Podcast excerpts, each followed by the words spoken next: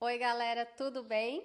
Bom, hoje eu trouxe aqui um tema diferente e eu quero falar de cosmoética com vocês. Você sabe o que é cosmoética? Bom, eu lembrei desse tema porque aconteceu alguma coisa comigo e isso veio a, assim para mim, tipo, nossa, comenta sobre isso com o pessoal.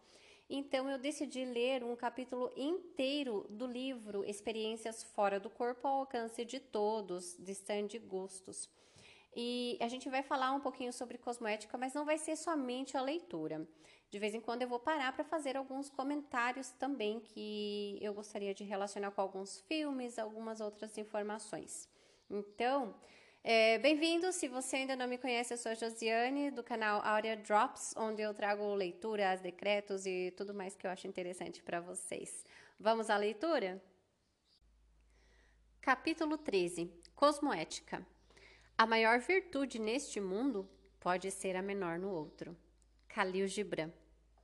Começo este capítulo reconhecendo o valor da pesquisa significativa e do desenvolvimento adicional das ideias originais de Valdo Vieira sobre o tema da cosmoética, conduzidos por Wagner Alegretti. Alegretti oferece cursos sobre cosmoética e muitas das ideias dele são descritas neste capítulo. A cosmoética é a própria essência da holomaturidade. É o nosso nível de cosmoética que define o nosso nível de holomaturidade. Bom, eu gostaria de fazer um parênteses aqui então para falar o que, que significa holomaturidade. Holo é um prefixo e significa inteiro, todo. Então, quer dizer, holomaturidade, uma maturidade por completo. Significa é, maturidade fisiológica, psicológica e intelectual alcançada pela consciência durante sua existência multidimensional, multiexistencial. Seguimos. Como o processo de evolução consiste em se tornar mais maduro, a relação entre cosmoética e evolução é muito próxima. Em outras palavras, se não formos cosmoéticos, nós não evoluímos. Se queremos ter EFCs, que são experiências fora do corpo, lúcidas, a cosmoética irá nos ajudar a saber como nos comportar adequadamente em todos os lugares a que formos, sejam físicos ou extrafísicos. Ética versus cosmoética. Para definir cosmoética, é preciso primeiro definir ética. Ética são padrões de comportamento ou conduta aceitáveis num grupo específico de pessoas.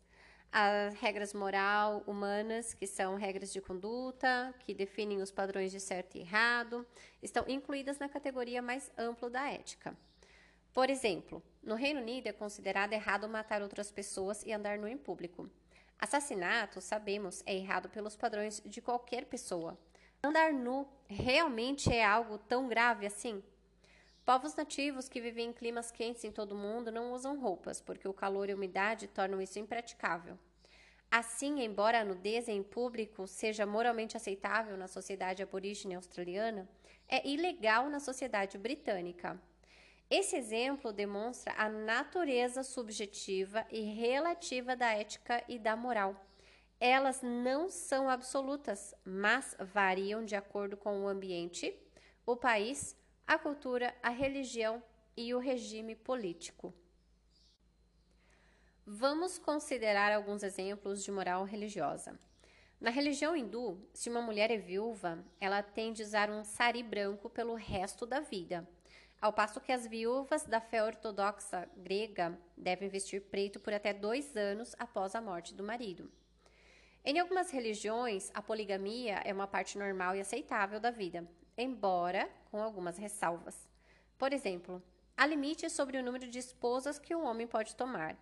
E se ele deseja ter mais de uma, deve ser capaz de dar as mesmas condições de vida a todas. Essa mesma prática é conhecida como bigamia em outras religiões e é banida em muitos países onde o casamento com mais de uma pessoa é crime. Outro exemplo, no judaísmo, as leis sobre a preparação de alimentos kosher proíbem o cozimento de carne e produtos lácteos juntos. Eles não podem ser servidos na mesma refeição e os utensílios e pratos em que são servidos devem ser separados. Essas regras faziam muito sentido quando foram criadas naquele tempo o povo judeu no deserto, sem refrigeração e alguns alimentos lácteos, como o leite, contêm certas bactérias que, quando entravam em contato com a carne e eram ingeridas, podiam causar com, é, intoxicação alimentar. Assim, a tradição kosher é compreensível naquele contexto.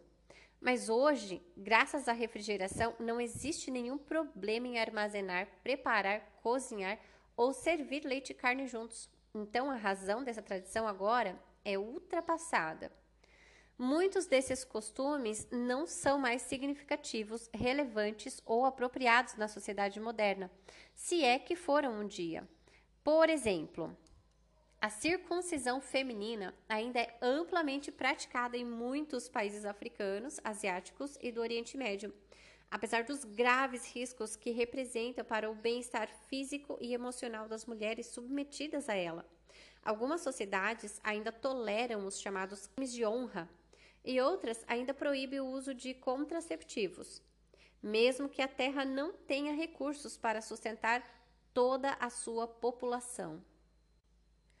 A cosmoética, por outro lado, é um código mais absoluto e universal de conduta, que transcende a subjetividade de religiões, regimes políticos, culturas, países, continentes, planetas e dimensões.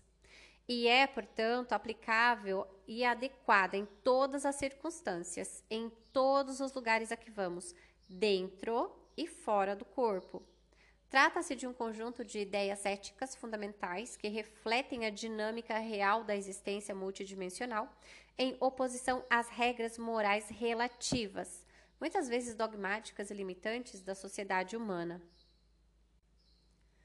Não existem dez mandamentos na cosmoética. Trata-se de um tipo de filosofia moral, uma maneira de pensar que nos ajuda a evitar que é, passemos por um sofrimento desnecessário ou o causemos a outras pessoas. Ao contrário da ética, a cosmoética não nos é imposta por um sistema formal de regras ou leis, por isso ela é menos intrusiva e nos permite mais liberdade, embora, por outro lado, exija um nível maior de responsabilidade pessoal. Vamos agora examinar as bases que moldam a maneira de pensar por trás desse código de conduta cósmica, eis as diretrizes do comportamento cosmoético auto-incorruptibilidade. Uma parte importante da cosmoética é viver sem se corromper. O que é autocorrupção? O verbo corromper significa destruir a integridade, tornar desonesto ou desleal, especialmente por suborno. Rebaixar moralmente, estragar ou deteriorar, infectar, macular ou tornar impuro. A autocorrupção ocorre, portanto, quando comprometemos nossa própria integridade ou regras de moral, ou traímos nossos próprios princípios e conhecimento.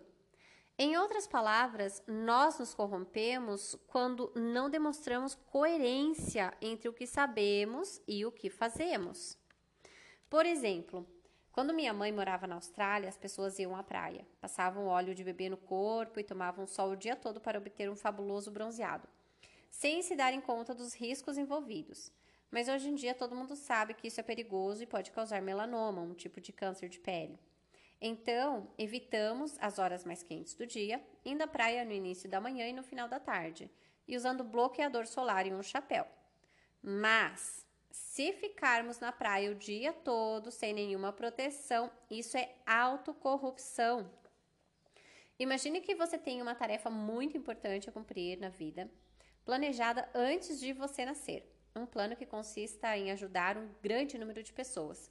Você precisa viver até a idade de 80 anos para completar sua tarefa, mas morre de câncer de pele aos 40 anos e todas as pessoas que supostamente deveria ajudar ficam sem a sua assistência. Se isso acontecer, quando você morrer e passar para a dimensão extrafísica, seus amparadores vão dizer que você falhou na sua missão de vida por cometer uma espécie de suicídio. O mesmo raciocínio se aplica ao tabagismo. Eu quero fazer um parênteses aqui para falar do filme Nosso Lar, de André Luiz. É, André Luiz, que é um personagem do filme, ele era um médico bem sucedido que morre e ele passa pelo umbral e tal. Depois é, resgatam ele, levam ele para um hospital. É, chegando lá nesse hospital, ele quer ajudar. Ele acabou de sair do umbral, mas ele quer ajudar as pessoas que estão lá. E ele fala, ai, eu era médico e tal, não sei o quê. E aí, um das, uma das pessoas que está cuidando dele fala para ele: é, Você cometeu suicídio. Aí ele fala: Não, imagina. Eu não cometi suicídio. Eu morri por uma, sei lá, uma falência renal. Eu não lembro qual foi o caso, né, no filme. Aí eles explicam o que, que é a cosmoética para o médico, né, para o André Luiz, então entende que ele teve uma falha no corpo dele, no organismo dele, que o levou à morte devido a beber, a não se alimentar bem, a fumar e coisas assim. Isso é um ótimo exemplo de cosmoética. Então, se você quiser, eu super indico o filme Nosso Lar. Voltando à nossa leitura. O tabagismo é um pequeno suicídio que você pratica todos os dias. Eis alguns outros exemplos de autocorrupção: praticar esportes radicais de alto risco, tomar drogas como conduta padrão, abusar da autoridade que tem, não ajudar os outros, culpar os outros pelos seus próprios erros, fazer fofoca, criticar as pessoas que se saem bem em vez de admirá-las, tolerar abusos de qualquer tipo, manipular e controlar aqueles que são mais fracos, cometer fraudes, não pagar pensão a um ex-cônjuge e fazer doações para instituições de caridade apenas com a finalidade de obter benefícios fiscais. Também encontramos exemplos de autocorrupção na vida profissional. Por exemplo, padres que abusam de crianças, corretores que se envolvem em transações comerciais ilícitas, médicos que fumam, nutricionistas que são obesos, psicólogos que encorajam seus pacientes a se tornar dependentes deles, prostitutas com AIDS que têm relações sexuais desprotegidas, estilistas e editores de revistas que exaltam modelos anoréxicas. Todas essas pessoas são incoerentes em seu comportamento. Do mesmo modo, podemos demonstrar a autocorrupção nas coisas que omitimos fazer por exemplo, não sair da cama de manhã para ajudar os nossos filhos a se prepararem para a escola por pura preguiça. Negligenciar os nossos animais de estimação por pura preguiça. Não praticar exercícios físicos por pura preguiça. A preguiça é o grande obstáculo de muitas pessoas que não conseguem completar a sua tarefa de vida. Muitas pessoas só estão interessadas em ter uma vida fácil. Então, pergunte a si mesmo a que tipos de autocorrupção você está mais propenso. Alguns estão bem escondidos nos meandros da nossa vida diária. Outros ocorrem apenas ocasionalmente. Essa é uma tarefa complexa que exige total sinceridade. Os amparadores veem com perfeita clareza nossas autocorrupções. Eles não esperam que sejamos perfeitos estão conscientes de que somos falíveis e cometemos erros, mas eles têm de fato um problema quando nos veem nos comportando de uma forma que não é coerente com o que sabemos ser correto. Uma das razões pelas quais eles não cometem os erros que cometemos é que não se deixam levar pela autocorrupção. Alegrete Trivelato 2004. Um princípio essencial da cosmoética, portanto, é o de que temos que praticar o que sabemos em nossa vida diária. Saber algo só na teoria não basta. Se queremos evoluir, temos que colocar a teoria em prática. Faça disso uma prioridade em sua vida. Consciencialidade. Uma das razões porque geralmente não conseguimos aplicar o que sabemos em nossa vida diária é o fato de que nos, de nos esquecermos de que somos uma consciência e vivemos a vida como se fôssemos só um corpo físico. Se você leu este livro capítulo por capítulo, agora já sabe que é muito mais do que apenas um corpo físico. Você é uma consciência, um ser multidimensional e multiexistencial cuja capacidade de ser transcende o tempo e o espaço. Você já viveu várias vidas em diferentes culturas, países e talvez até mesmo planetas. O seu futuro se estende pela eternidade e o cosmos é o seu playground. Consciencialidade é viver de uma forma que seja coerente com esses fatos. Muitas pessoas estão conscientes dessa realidade de uma maneira ou de outra, mas só na teoria. Elas ainda se comportam como todo mundo, de modo materialista. E o materialismo é a principal causa da falta de ética humana. Nada tenta mais as pessoas a comprometer a sua ética do que a promessa de um cheque poupudo. E aqui eu faço outro parênteses, né? Porque ele fala muito do materialismo.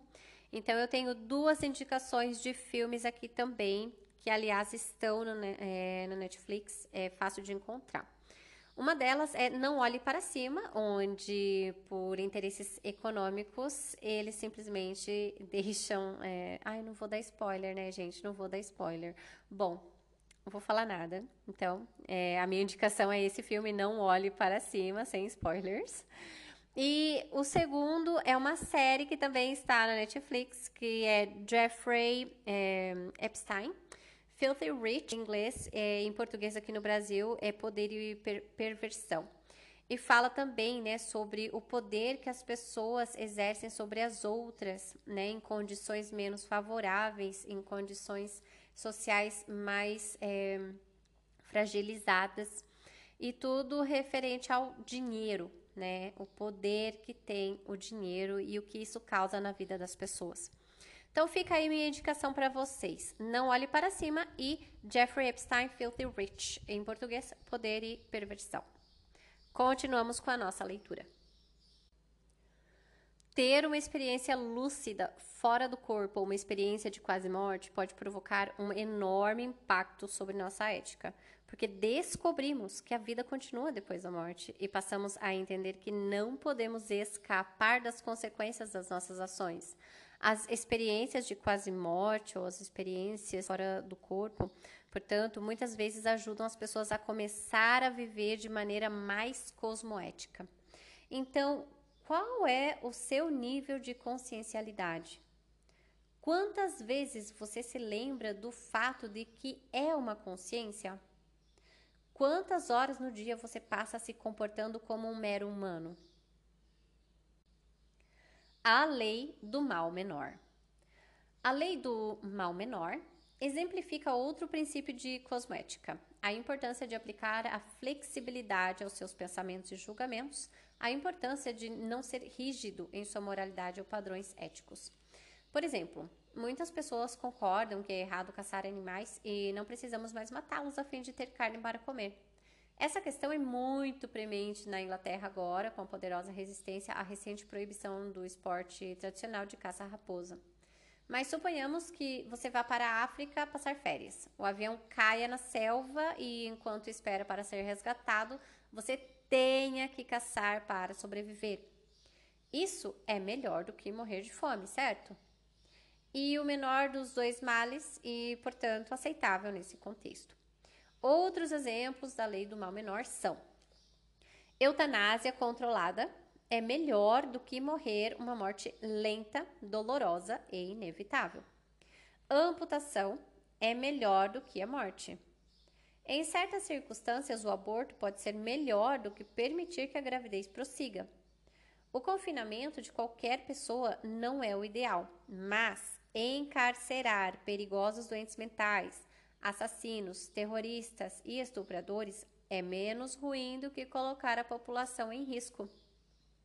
Para identificar qual é o mal menor, em qualquer situação temos que usar os atributos do nosso corpo mental, nosso discernimento, imparcialidade, racionalidade lógica. Às vezes, nossos instintos, desejos e necessidades físicas são tão fortes que sobrecarregam nosso corpo mental fazendo-nos perder o discernimento. Uma necessidade desesperada de amor ou sexo, por exemplo, pode nublar nosso julgamento e nos levar a baixar os nossos padrões para conseguir o que queremos. Nós também temos que considerar as consequências das nossas decisões no que diz respeito ao tempo. Os efeitos de alguns erros podem durar vidas. E por fim, ao decidir qual é o mal menor, precisamos ser capazes de ver todas as circunstâncias atenuantes e agravantes entre o certo e o errado. Quanto mais lúcido você for, mais tons de cinza você será capaz de ver entre o preto e o branco. Fraternidade. Uma das características que definem os amparadores é o seu alto nível de fraternidade, ou seja, para eles todo mundo tem a mesma importância, até mesmo os intrusos. Assim, a atitude cosmoética é aquela em que você quer o melhor para todos, mostra afeto por todos e está pronto para ajudar a todos, até mesmo seus inimigos, rivais e detratores. A fraternidade pura requer a capacidade de sentir o sofrimento dos outros. Não sentir empatia ou compaixão é um tipo de bloqueio energético. No outro extremo da escala, sentir isso em demasia pode ser contraproducente. Há vários anos conheci um homem que era uma pessoa generosa e cheia de boas intenções. Mas com o tempo percebi que ele era tão energeticamente sensível que captava todas as emoções dos amigos quando estavam sofrendo. Ficava tão sobrecarregado nessas ocasiões que se sentia compelido a se afastar deles. Quando se tratava de dar assistência aos outros, ele se sentia impotente. Por isso, o desafio é se abrir para as outras pessoas e sentir o sofrimento delas, mas se manter imparcial, equilibrado e sereno a fim de ser capaz de propiciar uma ajuda eficaz quando necessário. Acima de tudo, fraternidade exige ação. Ela requer que você faça coisas, não apenas pense em fazer coisas. E não subestime o que você pode fazer. Pense grande. Quantas pessoas você pode afetar com uma ação, uma atividade um projeto? Uma? Dez? Cem? Quinhentas? Quanto mais você poderia realizar se trabalhasse em equipe? Quanto mais gente, melhor. Isso é polikarma. Esteja ciente também de que omitir assistência quando tem a oportunidade de oferecê-la também causa consequências kármicas. Não fazer nada não significa necessariamente ser neutro. Não ajudar quando você pode fazer isso não é cosmoético. Assim, ao avaliar o seu nível de fraternidade, você primeiro precisa perguntar a si mesmo: o que eu faço pelos outros? Pensamentos e intenções. A cosmoética não se aplica apenas às nossas ações, mas também aos nossos pensamentos e intenções. Na dimensão extrafísica, a ação do pensamento é mais direta do que na dimensão intrafísica. Na dimensão intrafísica, podemos facilmente mascarar o que realmente pensamos. Podemos ter pensamentos ou ideias, mas não expressá-las. Quando estamos projetados, porém, nossos pensamentos são imediatamente transmitidos aos outros. E aqui eu faço um parênteses. Vocês já imaginaram se a gente andasse com um letreiro em cima da nossa cabeça, tipo aquelas nuvenzinhas, né? escrito assim tudo o que a gente está pensando? Já imaginou? Gente, seria o caos, não é?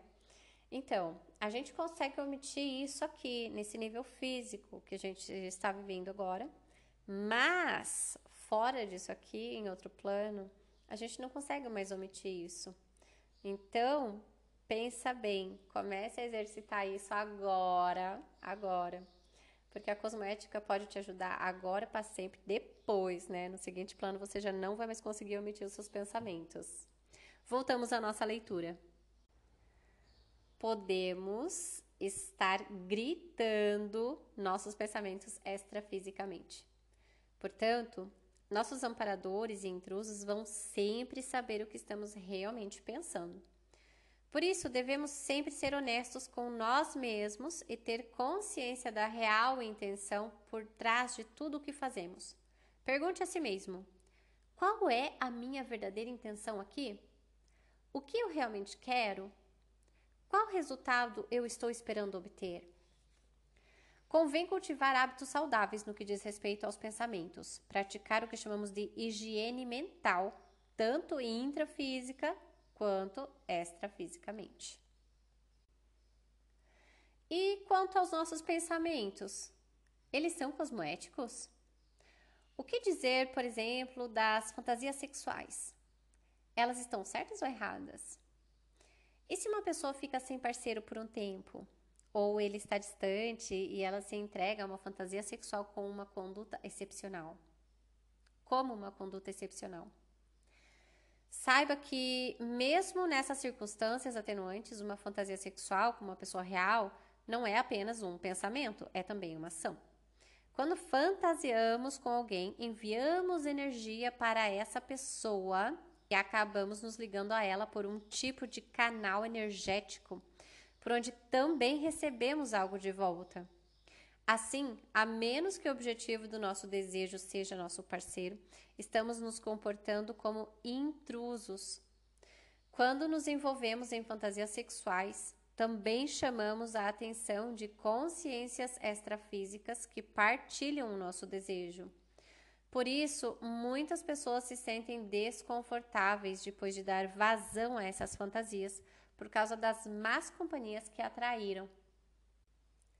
Se não conhecemos os mecanismos energéticos que existem por trás das fantasias, então não sabemos as consequências que acarretam para nós e para o objeto das nossas fantasias, de modo que essa não é uma autocorrupção.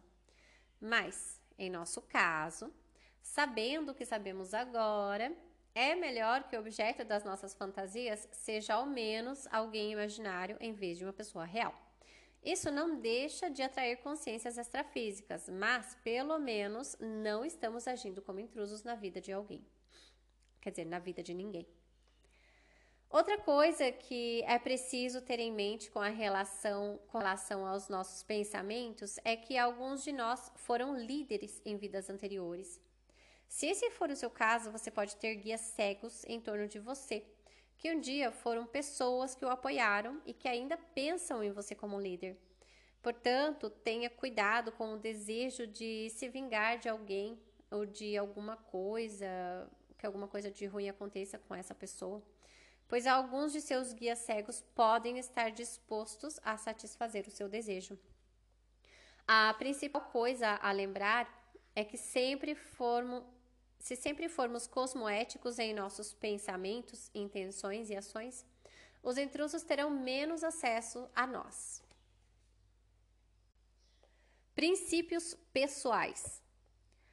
Além de seguir as orientações acima, também é uma boa ideia desenvolver o seu próprio conjunto de princípios pessoais, uma espécie de constituição pessoal, para ajudá-lo a ser mais cosmoético no dia a dia, em todas as pequenas coisas que você faz. Aqui estão alguns exemplos do que quero dizer. Sempre procure deixar todos os lugares a que você for em melhor condição energética do que quando chegou. Não estou falando de lugares públicos, porque, como vimos no capítulo 4, você não deve sair por aí doando sua energia em locais que podem estar cheios de intrusos, pois assim vai atrair esses intrusos para você. Estou me referindo aqui à residência de amigos ou familiares que você visitar. Exteriorize suas melhores energias nesses lugares, infundindo-os com seus melhores pensamentos e sentimentos como um gesto anônimo para contribuir de um modo benéfico com os ambientes energéticos dessas pessoas. Se você passar uma noite ou mais na casa de alguém, há muitas outras coisas que também poderá fazer para beneficiá-la. Ajudar uma criança com a lição de casa, se oferecer para preparar uma refeição, energizar uma planta doente, fazer um novo brinquedo para o gato de estimação, etc. Então pense em como você pode contribuir em todos os lugares aonde vai. Lembre-se de que insistir muito em alguma coisa, tentar influenciar demais os outros ou convencer alguém de alguma coisa é intrusão. Não se envolva em brigas e discussões com as mesmas pessoas repetidamente. Isso é um desperdício do seu precioso tempo e energia. Se alguém antagoniza você constantemente, excitando a começar uma discussão, Existe uma solução simples para isso. Diga a essa pessoa que não está interessado em brigar e se afaste. Tome as suas próprias decisões, conheça a sua forma de pensar e se mostre autoconfiante, mesmo que ninguém concorde com você. Respeite o livre arbítrio dos outros. Respeite o nível evolutivo dos outros. Se quiser contar para as pessoas sobre os deste livro, por exemplo, não vá além do que elas podem absorver. Aqueles que não fizeram o curso intermissivo vão ter dificuldade para compreender temas como consciência, energias, evolução, intrusos e amparadores, de modo que tentar forçar essas pessoas a entender essas ideias é uma espécie de estupro evolutivo. Se a pessoa se mostra capaz de compreender alguma coisa, explique, mas não vá muito além disso. Isso é cosmoético. Você vai sentir energeticamente quando foi além da conta. Não conte às pessoas quando elas têm intrusos. A maioria não é forte o suficiente para lidar com isso. Não use sua energia para tentar mudar as pessoas. Nesse caso, a intenção pode ser boa, mas a execução não é. 2002. Para concluir esse capítulo, é importante explicar a relação entre cosmoética, karma e evolução, pois a compreensão de como essas relações funcionam nos permite ver claramente como podemos assumir um nível maior de responsabilidade pela nossa evolução. Dê uma olhada no diagrama a seguir. Ele mostra que o seu nível de cosmoética determina o seu karma e que o seu karma, sendo a lei de causa e efeito, determina o seu nível de evolução. E aqui tem um quadrinho de processo evolutivo, né? Cosmoética, é uma flechinha, causa, karma, efeito, outra flechinha, evolução. Deixe-me dar um exemplo de como isso pode funcionar. Quanto mais você ajuda os outros, melhor é o seu karma. Pense em todas as diferentes maneiras, grandes e pequenas, pelas quais você pode ajudar. E não preste assistência apenas quando é obrigado, mas também espontaneamente, porque você quer. Sempre que puder, ajude de maneiras que esclareçam, em vez de simplesmente consolar. Ensine os outros, explicando como as coisas funcionam, usando sua experiência para ajudá-los a ajudarem a si mesmos. Esse é o melhor tipo de assistência e é muito gratificante também. Uma vida cheia de boas obras de assistência aos outros, obviamente, terá um efeito positivo sobre o seu karma. Como esse karma bom pode se manifestar na sua vida? Você pode nascer numa próxima vida no seio de uma família que domine completamente as próprias energias. Imagine ser filho de pessoas que lhe ensinem a controlar a sua energia, assim como ensinam a andar. Quanto você já não será profici quando tiver 10 anos de idade? Qual não será o seu nível de autodefesa energética? Quanto já não será avançado no seu parapsiquismo? Com que facilidade não será capaz de deixar o corpo? Até que ponto seus chakras já não estarão desbloqueados? Você consegue ver, portanto, que quanto melhor é seu karma, melhor é a sua evolução? Quanto mais sabemos sobre cosmoética e sobre nós mesmos como consciências, mais rápido podemos evoluir. Bom, galera, eu espero que vocês tenham gostado do tema cosmoética. Então, agora, bora pôr em prática o máximo possível na nossa vida, né? E é o que eu sempre digo, buscar constante a, a coerência entre o que a gente pensa, o que a gente sente e o que a gente faz. Até a próxima, galera!